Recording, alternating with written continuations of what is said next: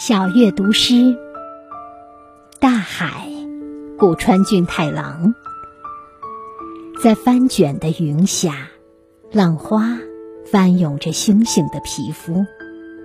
有时，巨大的游轮会像树枝一样被折断；有时，又是独木舟优雅的漂浮。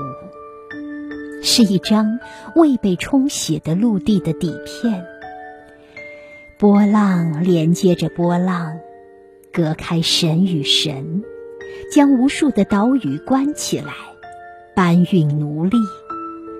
粉碎着闪烁的白浪，是最最深沉的碧蓝。对于贫穷的渔夫，是满满一网捕捞的鱼；对于梦想的少年，是一条水平线，向着彼岸。反复拍打，是人类诞生前的声响。大海啊。